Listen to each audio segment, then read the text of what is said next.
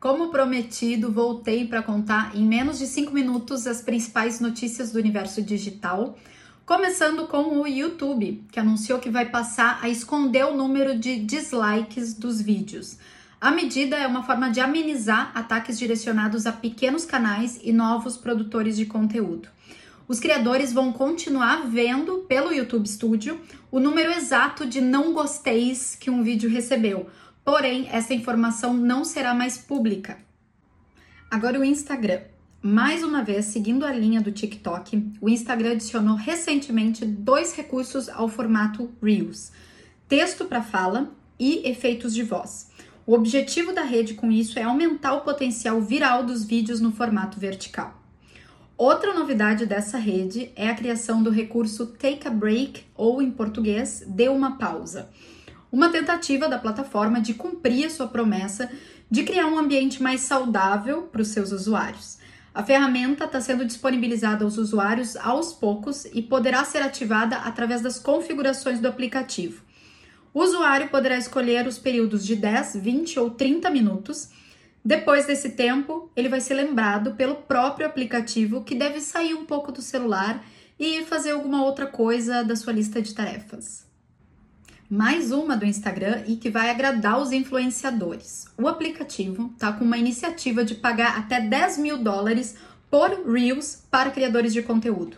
Um dos objetivos é aquele de sempre: trazer influenciadores de redes sociais concorrentes, como o TikTok e o YouTube Shorts. Por enquanto, a elaboração desse projeto ainda está na fase inicial e consta apenas nos Estados Unidos. Torcemos para que o projeto vá em frente e chegue ao Brasil. Spotify. Além das músicas e dos podcasts, agora o aplicativo investirá também em audiolivros. A empresa adquiriu a Findaway, plataforma especializada em audiobooks. Essa indústria de livros em áudio movimentou cerca de 3,3 bilhões de dólares em 2020 e deve saltar para 15 bilhões até 2027. Twitter. A plataforma adquiriu o app Threader, que basicamente compila as threads publicadas no Twitter de uma forma mais fácil de compartilhar, ajudando assim as pessoas a encontrarem e compartilharem as threads mais longas na plataforma do Passarinho Azul. E para fechar, olha essa. A coluna do Léo Dias no portal Metrópolis foi atrás de quanto os músicos pagam para fazer as suas músicas viralizarem no TikTok.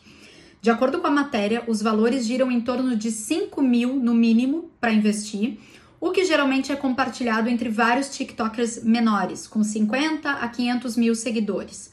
E também há os investimentos maiores, dependendo do tamanho do artista, onde chega ao valor de 60 mil reais. Esses investimentos se justificam porque se a música viraliza no TikTok, provavelmente em poucos dias ela estará muito bem no Spotify Charts. E esse charts é visto hoje como um dos maiores é, para o mercado da música, mais importantes. Em outras palavras, as canções se tornam mais tocadas e, portanto, de maior sucesso nas paradas do principal streaming de música. Então, gostaram do resumo dessa semana? Salvem aí e compartilhem com quem mais puder se interessar. Esse conteúdo fica disponível no IGTV da RS Bloggers no podcast Influcast e em artigo no meu LinkedIn. Se ainda não se conectou comigo por lá, procura Andressa Grifante no LinkedIn. Fico por aqui, até a próxima semana.